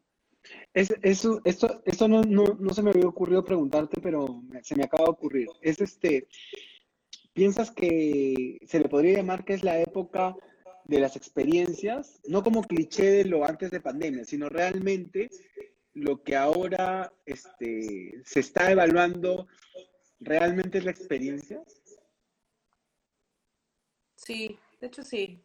Es la experiencia, además, este, muy digital, ¿no? Sí, o sea, es como que, que, lo digital terminó siendo un elemento no menor ahora, ¿no? Tal cual, tal cual, porque si tú quieres algo o quieres eh, investigar de, algún producto, ¿qué haces? No te vas a ir al periódico a buscar. Eh, estas marcas no están en, en, la televisión, o sea, ni en la radio, ¿no? Nada, entonces digital. no, ahora, ahora la gente de la televisión está, pero rogando que le pongas algo de pauta en televisión, pues no, saben, no saben qué ofertas hacer. Y, y, no te digo la prensa, o sea, los cosas. No, ya eso está, Claro, el que quiere publicar es el momento. este, dice, dile, dile a mi socio, pues, para ver si atraca. este, Dice eh, Joana Iparraguirre, ¿consideran que las marcas deberían enfocarse en, en construir reputación en lugar de campañas en el contexto actual? ¿Es un momento para construir reputación para ti? Eh, es un momento donde tienes que ganar a la gente si es que estás como bien sólido, ¿no? Y creo que por ahí que yo no estuvo en los primeros minutos, va en línea con lo que conversábamos eh, al principio, de si finalmente la experiencia es positiva y tú quieres destinar el presupuesto que tenías de marketing a volver más sólida tu experiencia, hazlo. O sea, es lo que, es lo que corresponde ahorita, ¿no? Porque de nada te sirve salir a comunicar algo donde eh, al final no se va a ver reflejado en los puntos de contacto del cliente, ¿no? Sí, eh, Renzo Molina te hace otra pregunta. Eh, No había visto que se había, había entrado Renzo. Mira, saludos para Renzo. Estuvo por acá hace, hace un tiempo. Además, además lo conoces a Renzo también, ¿no? Sí, claro. Este, dice, ¿qué opinas sobre algunos optimistas que indican que todo será digital a partir de ahora en este nuevo normal? ¿Crees que, a ver si no, no leo la, la, última parte de, ¿crees que, no sé cómo sigue tu pregunta, Renzo, no sé si me la puedes complementar, o, o no sé dónde está, eh, Renzo, a ver, déjame ver si la recupero para hacerte la, completa. Mm, mm, mm. No vi la pregunta de, de Renzo que... No, la perdí. La puso por pregunta, pero no, no la tengo completa, Renzo. Pero dice así, ¿no? Dice, a ver si, te- si la trato de recuperar. Dice, eh, ¿qué opinas sobre algunos optimistas que indican que, ahí me la completó, eh, que todo será digital a partir de ahora en este nuevo eh, normal? ¿Crees que se dé esto en Perú? ¿Cómo lo ves? O sea, que, la- que lo digital va a crecer, sí. De hecho, que todo va a ser digital, no. Porque igual, a ver, en algún momento va a existir la vacuna, en algún momento vamos a poder salir a las calles con menor temor. Sí es cierto que no vamos a regresar, como dicen muchos, a, a, a como vivíamos anteriormente, pero igual somos humanos y nos gusta como tener contacto con las cosas, este, mirar, olfatear, eh, tocar. Entonces, eh, yo creo que no vamos a hacer unos nómades, que nos vamos a quedar en nuestras casas y todo, vamos a articularlo de manera digital, ¿no? Obvio, hay algunos servicios que son mucho más cómodos eh, resolverlos por el mundo digital, el mundo financiero, de todas maneras. El, el que, el que se acostumbra a las plataformas digitales no quiere regresar nunca más a una agencia. Y obvio, Yo, ese soy yo. Odio la agencia, la detesto, la detesto. E- o sea, a nadie le gusta estar sentado perdiendo el tiempo para que te atiendan, porque además la típica es que sienten de que se están llevando, o sea, estás esperando para que se lleven tu plata, ¿no? Claro, claro. Pero distinto es, por ejemplo, un centro comercial. O sea, el centro comercial es un espacio de entretenimiento para las familias y para las personas.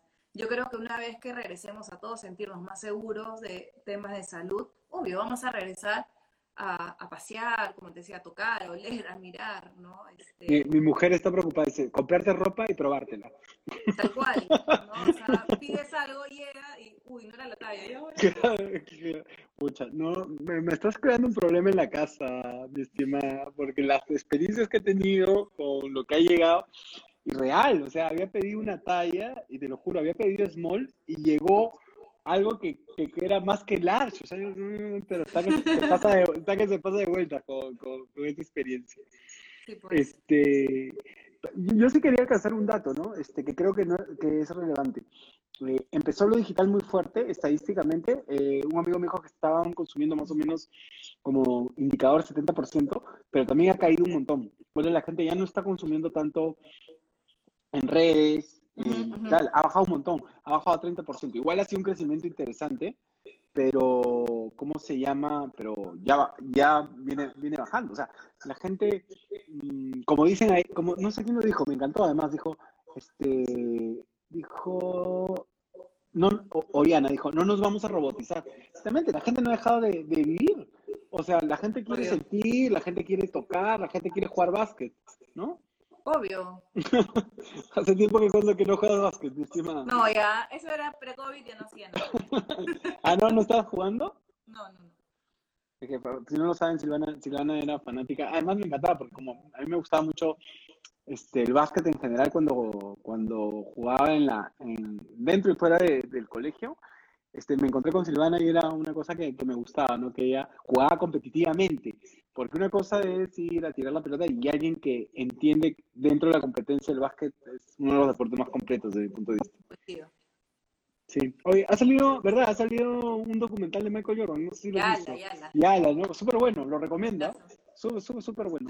Si quieren, si quieren ver a, alguien como personalidad de ganador, o sea, de cómo construye todo alrededor de eso, ese documental lo recomiendo completamente. Buenísimo. Buenísimo. Este, Silva, este, tocaste en algún momento y me fui y perdí la oportunidad, así que la traigo nuevamente. Este, hay grandes ausentes. Este, los seguros son uno de los grandes ausentes. Este. Un ejemplo interesante fue los supermercados. ¿Qué otros ausentes sientes de los, de los líderes que, que los has extrañado?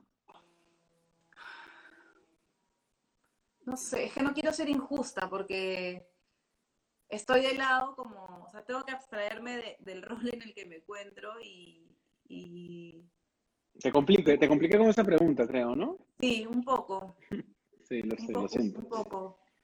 Es que con toda honestidad eh, pienso como en la coyuntura, en temas de salud y lo primero que se me viene es como compañías de seguro, ¿no? Después de eso, eh, no siento en, y, y- y lo estoy pensando como consumidora, en mi, este, en mi día a día, no siento como a alguien que estuviera como muy, muy ausente, ¿no? Yo, yo te, yo te ayudo con uno que sí está ausente, para mí, que se ha vuelto un cliché en este programa. Este, lo... Ah, los telecomunicaciones. Sí, sí, ese sí. Sí, pues. Pero ese ya estaba ausente antes, antes de que empezara la pandemia. Claro, es que ya, ya, ya el servicio, o sea, el servicio Es malo, ¿no? Es malo. muy, es muy malo, ¿no? malo, ¿no? Sí, es verdad. En- em, a diferencia, no sé, de, de otras categorías, vuelvo al tema, como compañías de seguro que fluyen en el día a día, ya nadie entiende de seguros, es complejo, pero ya, pues este era como su momento, ¿no? Claro, claro, claro. Pero sí, tienes razón, las compañías de, de telecomunicaciones también. Sí, ese, ese para mí uno, uno de los principales. Este, y como Ahorita te corto. ahorita te cortas, te dicen, es, es un cliché, ya he dicho. Esos son unos sinvergüenzas. He tocado, he tocado, este, he tocado vena ahí, sí, lo sé, pero ya que es el, es el cliché de este programa. Oye, eh, y, y jugadores así que haya sentido que, que ¡pum! se subieron, que, que interesantes, ¿ves, ves algún jugador interesante que no lo tienes en el mapa? Más allá de esos pequeños emprendimientos, ¿o no? ¿O la, la- sientes la sensación un poco más de parálisis y todo el mundo expectante? Sí, tengo la sensación bien de parálisis, ¿ah? O sea, sí creo que, que los bancos al principio hicieron como un buen rol, de alguna manera, en tratar de comunicar y de tranquilizar a los clientes con respecto al tema de reprogramación. O sea, muy responsables, ¿no? Eh, independientemente de las marcas, sí hubo como mucha responsabilidad. Y sí creo que eso como te termina eh, dando cierta tranquilidad como, como cliente, ¿no? Em, pero no, o sea, no, no, no, no tengo así ninguna marca como Pero, que, pero mira, mira lo que te pasa, porque me pasa a mí, mira lo que te pasa.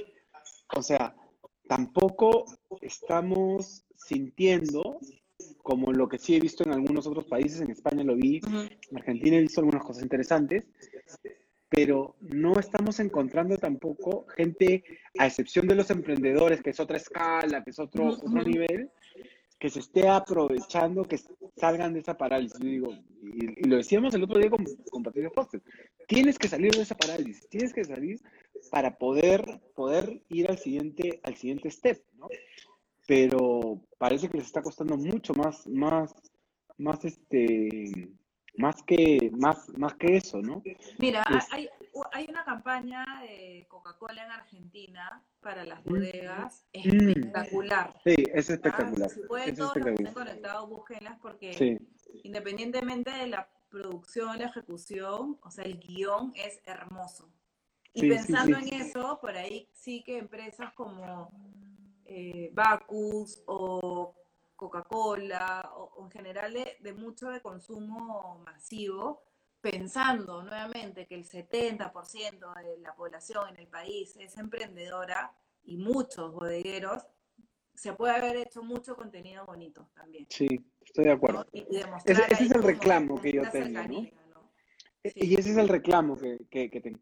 Este, ¿cómo, ¿Cómo ves? Eh, dime si te complico, ¿ah? porque esta, esta, pregunta sí es un poco más, más, más, más compleja por lo que te voy a preguntar. Es, ¿Cómo ves al Estado? ¿Cómo ves al, al Estado, pero como finalmente como marca, como experiencia? ¿Cómo, cómo lo ves? ¿Cómo, ¿Cuál es tu velocidad? La verdad. ¿Ah? Ya, ya, dimos unas primeras este, pinceladas al inicio, ¿no? Comunicacionalmente terrible, este, muy confuso. La verdad que generaba como hasta cierta risa que el presidente salió un día, habían mil reclamos en el Twitter de que no entendía, y salía al día siguiente a decir, he recibido ciertas... el loco, y volvía a aclarar. Entonces, sí creo que al principio sí hubo como la gente era hincha del presidente las dos primeras semanas porque nos habían puesto como todos en cuarentena y en resguardo y éramos como un ejemplo y todos los días la gente esperaba como la hora Vizcarra, ¿no? Este, que me perdone. Pero, ya, o sea, después de los 15 primeros días, cuando ya veías que la situación se complicaba, que la economía estaba totalmente paralizada, que la gente estaba desesperada por salir a las calles a trabajar y que además no le entendía las cosas que decía, ya es como, ya, desespero un poco, ¿no?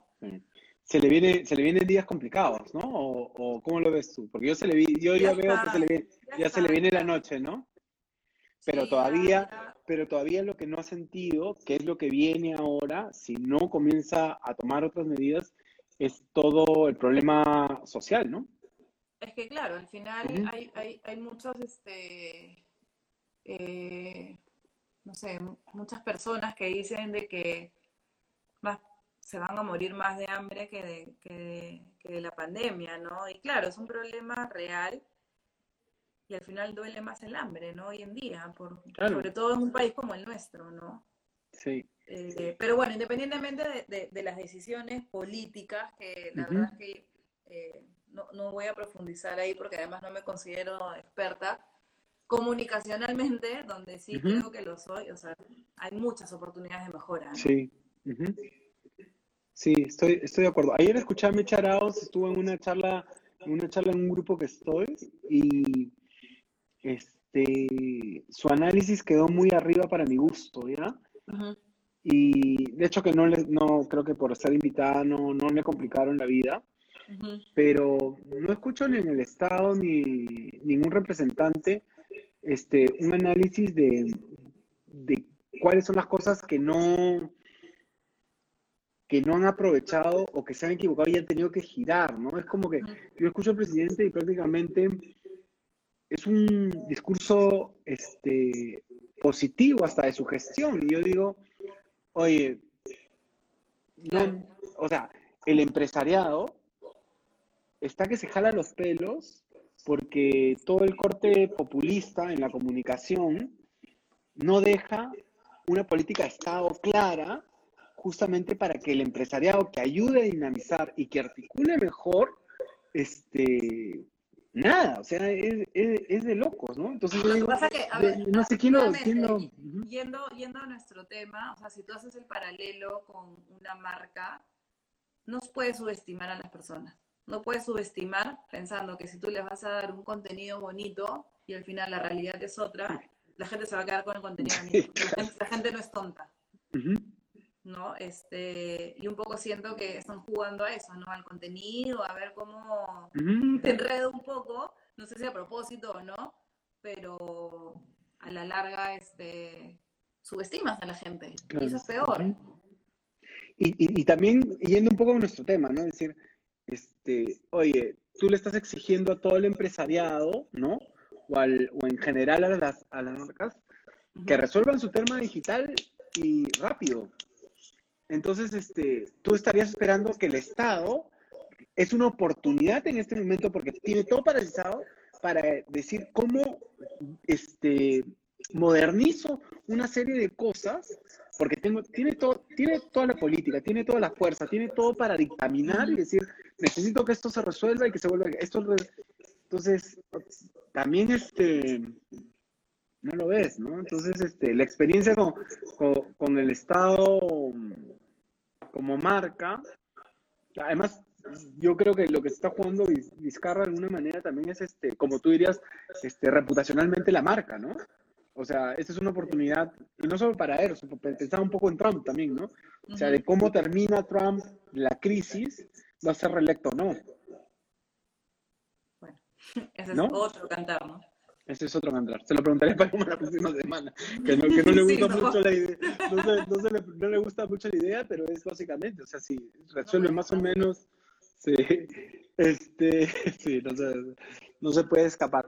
Este, ¿recomiendas, ¿Recomiendas un trabajo de desarrollo de marca en este momento? ¿O le, recomendarías a la gente que, que, que, no, que pare, que espere un rato a que hagan cosas un poco más claras? ¿O dirías, no, es un buen momento para que alguien empiece un desarrollo marcario? Yo creo que es un excelente momento para investigar. Para investigar, para hacer la parte de investigación. Sí, sí porque van a salir muchas necesidades, eh, muchas tensiones que antes los consumidores no las teníamos en nuestro top of mind. Entonces, yendo como un proceso coherente de desarrollo de marca, lo primero que es investigar. Entonces, sí creo que es el momento de salir a investigar. Y no porque estemos en cuarentena no se puede, sí se puede. Hay mil recursos para hacerlo. Sí. Este, ¿Hay alguna, algún, además de seguridad, ves algún otro espacio interesante para, para meterse marcariamente? No. Seguridad, me, me, gustó el ejemplo que, dijiste porque hay muchos espacios ahí, ¿no? ¿Ves alguno otro así urgente o interesante como oportunidad? Eh, deliveries, taxis, ¿no? sí, eh, hay una ausencia, ¿no? Sí. Sí, sí, estoy, de acuerdo. O sea, con protocolos que te den como la seguridad de que lo que vas a recibir o tú que te vas a transportar sea, sea seguro, ¿no? Pensando en, esta nueva, nueva normalidad, como le dice. En esta nueva normalidad. Este.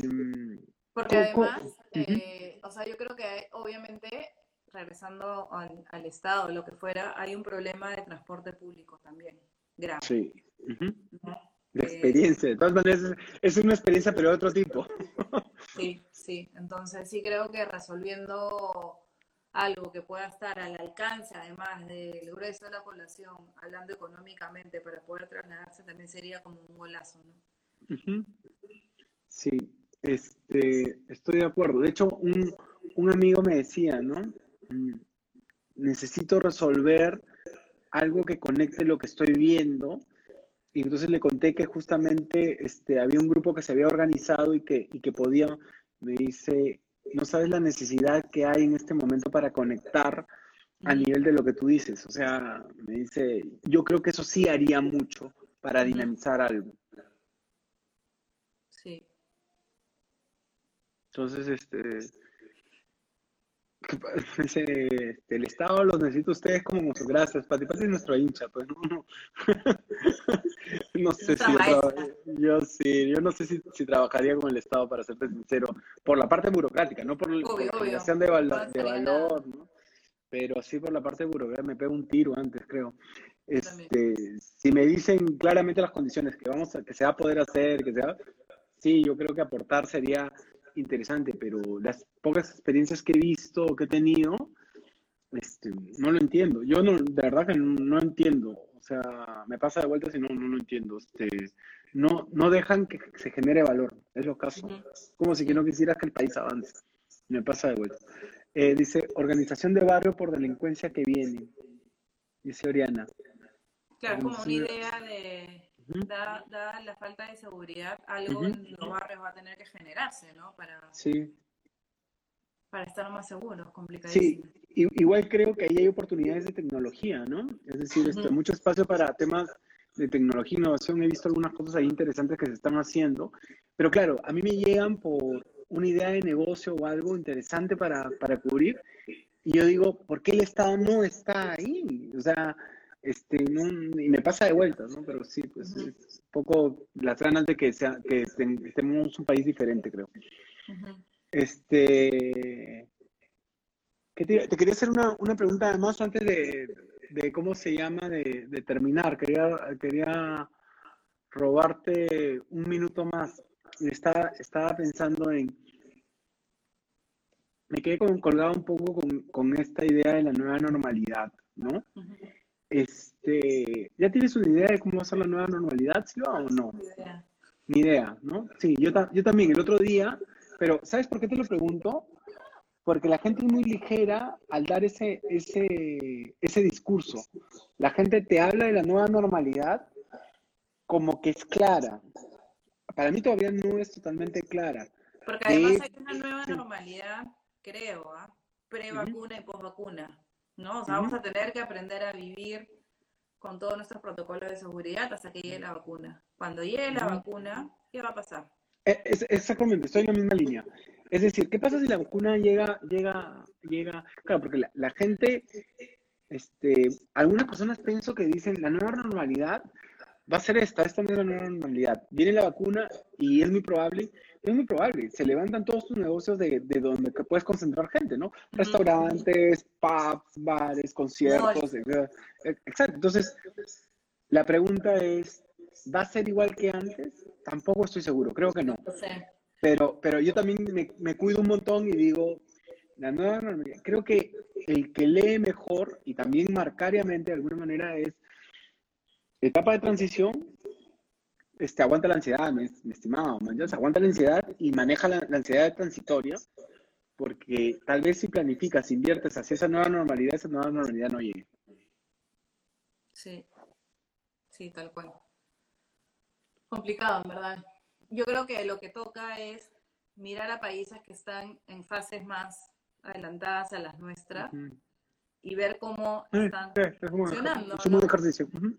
Es un buen ejercicio, sí, yo, yo también estoy haciendo eso, me parece, me parece interesante. Además hay, hay, hay ejemplos interesantes, ¿no? Este, más allá de que son realidades diferentes, hay, o sea, eh, Nueva Zelanda, Australia, son, son sitios que hay que estar mirando, que es interesante, pero también los complicados, ¿no? Sí, Este, i- igual, igual yo creo que, a ver, hay, hay muchos ejemplos eh, comparándonos con, países como Europa, por ejemplo, que igual estamos hablando, si eso lo trasladamos al Perú, de un porcentaje muy pequeño de la población, ¿no? Estamos Sí, hablando, claro. nuevamente del 30%. Para mí, la nueva normalidad más compleja es con ese otro 70% en donde vivimos en un país finalmente como informal, ¿no? Y, y esa informalidad es el empuje también de nuestra sociedad, de Sí. nuestro país. Eh, ¿Qué va a pasar con los mercados? ¿Cómo van a funcionar de ahora en adelante? ¿No? Este, los negocios de, de restaurantes, que también de gente muy emprendedora. eh, y no estamos hablando los, los negocios restaurantes de Lima moderna, ¿no? estamos Claro, hablando de, de- de- la gran parte de la población de nuestro Perú, ¿no? Oye, Silvia, te quiero hacer una pregunta personal. eh. No sé, no sé si entra o no entra, pero igual te la hago, porque tal vez es la misma preocupación pa- para mí. Es cuando ves a tu hija, ¿no? De, ¿cuántos años tiene Domé? Acaba de cumplir cinco. Acaba de cumplir cinco. Este, la ves y, y claro, yo eh, había tenido, tenía un plan, ¿no? Y todo ese plan ahorita no se da, básicamente porque finalmente tú lo imaginas con más niños, con, con yendo, yendo incluso al colegio, al nido, al no sé qué. Este, ¿qué, qué, qué piensas tú? Por eso digo que es personal, me estoy saliendo un poco de esto, pero ¿qué- ¿cómo, cómo enfrentas un poco eso? ¿Cómo lo ves? Creo ¿Te, que te pasa? ¿Te pasa o no te pasa? Sí. Sí, o sea, igual yo trato como de vivir un día a la vez y, Ajá. e ir entendiendo las cosas que van pasando. Yo espero, y eso es un tema de Ajá. fe, que ya hacia el inicio escolar del próximo año eh, ya los niños puedan regresar porque ya llegó la vacuna, digamos, ¿no? Porque además necesitamos, como, o sea, ellos y nosotros necesitamos como seres humanos, o sea, estar en contacto, y más ellos, que están como en una etapa de socialización muy, y eso lo debes saber tú mejor que yo, ¿no? De socialización muy importante. Entonces, sí creo igual que los colegios van a tener que, por ejemplo, eh, respetar mucho más las enfermedades, o sea, antes yo y creo que eso le pasaba a todas las mamás. O sea, para mí el colegio en general o los nidos era como un foco infeccioso. O sea, sabía que mi hija iba a ir y a la semana iba a regresar resfriada, ¿no? Pues. Pero bueno, al final te decías ya, ahí se va a fortalecer y todo, no pasa nada. Yo creo que ahora algo de eso sí va a cambiar, ¿no? Se va a respetar, como en Japón, ¿no? O sea, nosotros hace años, no sé, veíamos a los turistas japoneses en nuestro país, en otros lados con mascarillas. Con, con mascarillas, claro, claro. Ahora que miran, ahora que miran raros al que no tiene mascarilla. Tal cual. Entonces yo creo que por ahí puede ir como esta nueva normalidad de nuestros hijos, ¿no? O sea, a ver, si los quieres mandar al colegio y está resfriado, bueno, respeta el resto y claro. va con mascarilla. No, o sea, estoy inventando, ¿ah? Pero no, algo sí tiene que cambiar. Pero tienen que estar en contacto, tienen que estar en contacto. Sí, yo también. Y, y, y me frustra un poco la sensación de, la mía está mucho más chica todavía, ¿no? Tiene ocho meses, pero este, pero igual es mi, mi temor, ¿ah? Para serte sincero. Em, regresando al tema marcario, aprovechando tu ejemplo, ¿los colegios han sido un ausente? ¿Un gran ausente también o no? ¿Cómo, cómo lo ves? A ver, el colegio finalmente también es un negocio. ¿No? Ahí estamos de acuerdo. Y está bien que sea un negocio, ¿no? Y, y hay muchas personas que dependen también de, la, de los colegios, maestros, personal administrativo. No tengo claro cómo es un flujo de caja de un colegio, o sea, cuando ganan, cuando no, no lo tengo claro. Em, hay algunos que ganan, yo, te, yo sí te puedo decir que he hecho la investigación. Hay algunos que Sí, es grosso. ¿eh? Claro, e, e, existe la expectativa de que de muchos padres, eh, porque los ves en las noticias haciendo huelgas, ¿no? Diciendo que por lo menos tienen que bajar el 50% de la, de la mm. cuota o de la mensualidad. No sé si esa es la realidad de todos los colegios o no. Entiendo que hay muchos colegios que han bajado porcentaje de la cuota, pero como no tengo el análisis de finalmente si, lo pueden, si pueden hacer un poquito más o no, sí sé, porque tengo un caso muy cercano, de hecho la hija de Gardi es, este, profesora, y se sacan la mugre todo el día, o sea, en verdad están trabajando full, no paran desde muy temprano, entonces tampoco, o sea, para ellos es muy complejo también esta situación, ¿no? No la están pasando bien.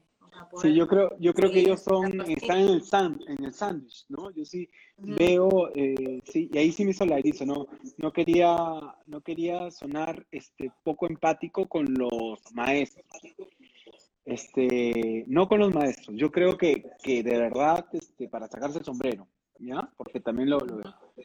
Pero como organización, la pregunta es si, si, ¿cómo se llama?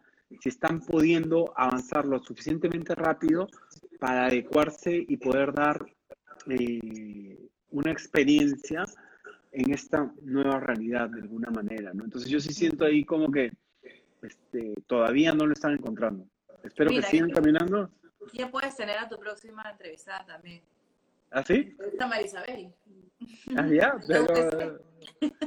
A, la manzana, sí, la tengo ahí anotada, le voy a decir. No sé cómo, la, cómo le está pasando. Este, he tenido contacto con, con otra parte de, la, de la UPC, pero a nivel de, de cómo hacen universidades también este, no está siendo fácil para nada.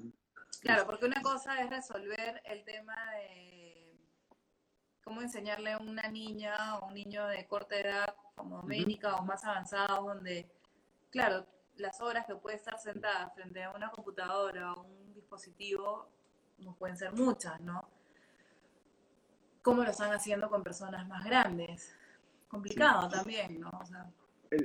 el, otro, el otro día estaba hablando, creo que con una sobrina, no me acuerdo quién bien, si fue mi hija o no, y conversando, este, tiene 12 años, una cosa así, y Y le dije, oye, ¿qué tal? ¿Cómo ha sido tu día? ¿no? Y yo, yo trabajando. ¿Y, y el tuyo? Me dice, he estado en, en clase. Ay, ah, no se imagina clases, ¿no? Y digo, ¿y qué has tenido? Hoy día me ha tocado este, educación física. ¿Qué? ¿Cómo? Ah, man, educación física. Y que, pero escucha, me dijo, este, y me ha tocado natación. Dije, me estás, o sea, le dije, me Claro, estás, ya, no, le, no, le- no le, no le pude decir, me estás hueveando porque efectivamente por la edad. ¿no? Pero le dije, ¿me estás tomando el pelo? No, he tenido clase de natación, pero en tu bañera, ¿cómo, cómo, cómo, cómo es eso, no? Este, me pareció, no, hacemos calentamiento, o sea, digo, o sea, que no, no sé cómo es esa experiencia. Y después otro amigo, el hijo de José Antonio, que está, que está por acá, dice que también estaba en educación física. Parece que educación física no para, ¿ya? Y me llama triste todo esto, ¿por qué? Porque estaban justo haciendo trabajo con la pelota y se tiró abajo el televisor. Y el televisor tiene una raya así en medio. El pobre chico tenía sentimiento de culpa y todo esto. Y digo, creo que voy a ir a ver la experiencia, la experiencia educativa, por lo menos la escolar, que están pasando cosas un poco. Pero bueno. Oye, Silva, has sido súper amable por además permitirme tanto tiempo. Yo sé que tú... No, feliz, se ha pasado, tenías razón, se pasó Sí. volando, casi dos horas. Sí, sí, este, yo sé que tú querías que sea una hora, pero tampoco te quería mentir, men- me- te quería mentir y decirte, sí, va a ser una hora. Dije, no, no va a ser una hora. Por lo menos siempre te digo la verdad. Entonces este, se va a pasar vo- volando. Oye, te agradezco por la buena onda, por, por tu sinceridad, ¿no? De cómo, de cómo ves el panorama, si bien este, eh, te he complicado creo que en, alguna, en unas preguntas, pero te agradezco sobre todo porque No, parte de la conversación. siempre, siempre sincero. Sí, sí, sí. Y, y bacán como me roba un par de cosas que, ¿cómo se llama? Un, más de un par de cosas me he quedado y te las voy a robar. Te voy a citar eh, la, prim- la primera vez, la segunda ya no. Pero, pero segunda te ¿cómo cobro. se- sí, cóbrame. Tú sabes que feliz de, yo de, de- de pagar. Este, bacán la, la visión que tienes y la visión de cómo ves el, el tema, el tema de desarrollo de, de- de marca. Este, más bien, invita a tu gente que, a la gente en general que te siga por, no sé qué redes utilizas, hay algunas, pero no sé si, si conozco todas, así que diles dónde te pueden, te pueden ver, te pueden seguir, te pueden con- contratar, lo que fuere. Sí, claro. Eh, bueno, Instagram, el que tienen acá, el que ven, Silvana-Musante. Y en general en todas mis redes estoy eh, como Silvana Musante. Tengo Twitter, pero la verdad es que no, no lo utilizo más que para seguir noticias tóxicas. Yo también, pero qué interesante lo que ¿por qué? Me pasa exactamente lo lo mismo, no, no he podido yo enganchar con el, con el Twitter y lo veo más que como un resumen de noticias. Este, ¿por, por qué crees que nos pasa eso, Silva? ¿No, no es para nosotros el Twitter? No, es que igual eh, creo que hay que generar contenido, ¿no? Y, y finalmente, o sea, una, yo creo que una red la tienes que tomar con responsabilidad, ¿no? Este, Qué bonito eso. si es que finalmente quieres tener seguidores, ¿no? Entonces, yo la verdad es que no me apasiona el tema de estar como comentando y, y- y en general Twitter se ha vuelto como una plataforma bien tóxica, ¿no? Sí, sí, sí lo he visto. Como Es, es- y es de ida y vuelta, he visto cosas así como que es bien, es bien tóxico, sí. es tóxico. no, Entonces, no, no sí. sé, no me provoca meterme como ese... A ese, a ese loop, ¿no? Sí, yo también, creo que también, creo, ¿sabes cómo lo veo yo? Lo veo como, como, pucha, esas son otras ligas, creo que no, no entro a esas ligas, no me gusta, no me interesan entrar a, a esas ligas. Este, me- siempre, siempre definí este, este espacio, por lo menos como te decía, ¿no? Este, me gusta este espacio porque siento que la gente está mirando una conversación auténtica y real, así somos, así Silvana, por si acaso, así soy yo, ¿no? Sí. Este, co- co- cuando conversamos. Pero sí, este, creo que, que por eso me siento cómodo. Pero sí, eso son unas ligas que no, no termino de, de entender, de entender bien o, o no me gusta. O, o hace mucho tiempo decidí alejarme de la gente tóxica, ¿no? Entonces, este, creo que también eso, por eso no hago fit. Este, Rock nos manda un abrazo a los dos y gracias Ay, por compartir. Dice que le gustó. Qué bueno que, le- que le- que te haya gustado, Rock, y un abrazo también para ti. Eh, Silva, muchas gracias. Para mí siempre es un gusto conversar eh, eh, contigo este, de muchos, muchos temas. este, no perdamos bueno, el contacto. pase esto para vernos este, en vivo y en directo. Estoy de acuerdo, y además para que en algún momento se conozcan nuestras hijas y todo eso, ¿no? Con un poco de diferencia para que se, cono- se conozcan. Y mándale, oye, mándale un, un abrazo a, a, un beso a tu, a tu hija y cómo se llama, y un beso para ti también. Cuídense mucho. Ustedes también, no salgan de casa. Chao, gracias. Chao, que estén bien. Esa fue la gran Silvana Musante. Este, además que le tengo un montón de, de cariño. ¿no? Además que con Silvana hemos podido hablar de, de varias cosas. Este, con Silvana me han pasado cosas bien locas. Porque me acuerdo que, que cuando postulé al banco de crédito, y este lo, lo dejo como anécdota final de cierre, nunca he hecho una anécdota, estoy probando a postular. Es este, Silvana estaba buscando una, una persona eh, para completar su equipo porque justo eh, había, había una, una persona que dejaba la posición y a mí me gustaba el reto del ISP porque habían comprado un modelo francés de management que lo conocía bien, pero no lo había visto acá en Perú. Entonces me, me, me gustó esa idea. Y, y, la entrevista, y la entrevista la tuve con Silvana, ¿no? Que iba a ser mi jefa. Este, esa entrevista duró una hora y media. Ha sido las mejores entrevistas que he tenido en mi vida. Y la pasé genial. Este, creo que la pasamos también, enganchamos con, con Silvana, que me dijo, no voy a buscar a nadie más, necesito que mi jefe te, te conozca este, para ver. Dije, ah, ya, bacán. De hecho, que esa es la entrevista ideal, que te digan, oye, no voy a buscar a nadie más, estoy interesado de trabajar contigo, me pareció genial. Entonces, este, la entrevista fue, fue muy, muy buena. Eh, fue interesante, además, la, la, la entrevista. Y, y, bueno, el punto es que, que conocí a su jefe, que ahora somos además este, grandes amigos, este, Luis Eduardo Romero, al cual le tengo mucho cariño, cual Rock también creo que le tienes cariño y lo, y lo conoces. Eh, nos llevamos súper bien, pero lo interesante es que Silvana me llamó las dos semanas y me dijo, este, como que te tengo que dar dos noticias, ¿no? Y una de las noticias me dijo es, oye, ya, este, hemos decidido contratarte. Dije, ah, ya, man, ya. Pero, este, yo ya no voy a ser tu jefa. Y digo, ¿y quién va a ser mi jefa? ¿Y quién va a ser mi jefe? No, mi jefa, ¿no? Me dijo, lo que pasa es que yo me voy a ver calidad, es cuando se va a ver calidad. Ya, ¿y a quién le voy a reportar? No, a nadie. Este, ¿cómo se llama? Te dejo mi puesto. Oye, pero iba a trabajar para ti, le digo. Este, no, no estoy entendiendo, ¿no? Y me dice, no, no necesito. Y, me, y me contrató, pero me hace, es como que as, me ascendieron sin haber ni siquiera entrado. Eso fue, siempre me pasaron cosas locas con, con, con Credit Corp.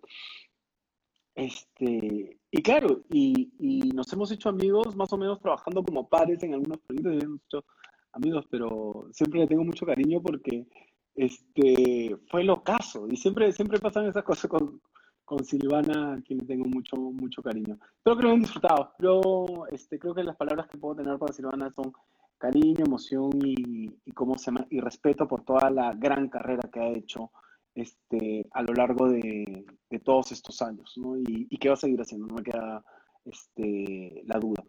La próxima semana viene Paloma Beltrán. Además, este, como les dije, mi advisor en cultura y en... Es, mi, es mi, mi advisor en, en, la vida, ¿ya? Paloma no, no solo en cultura, comunicación interna, sino también este, hablemos de negocios, hablemos de somos amigos, este, de hecho, este, una época andábamos con Silvana, hacíamos un team ahí interesante, así que supongo que les interesará, porque además Paloma tiene anécdotas únicas y que nos cuente un poco cómo está, como le digo yo, su presidente Trump ahí en Estados Unidos. Yo sé que no te gusta esa broma, Paloma, pero este, nada, nos contarás la próxima semana. Espero que les haya gustado el programa este, y nada, los veo la próxima semana a las 8 de la noche síganos en nuestras redes sociales, estamos en LinkedIn, estamos en Instagram, estamos en Facebook eh, y estamos en, en, Spotify si quieren escuchar los, diferentes entrevistas que estamos teniendo y no las pueden ver exactamente, las pueden escuchar, así que estamos ahí. Este, pásenla bien y no salgan de casa. Nos vemos. Chao.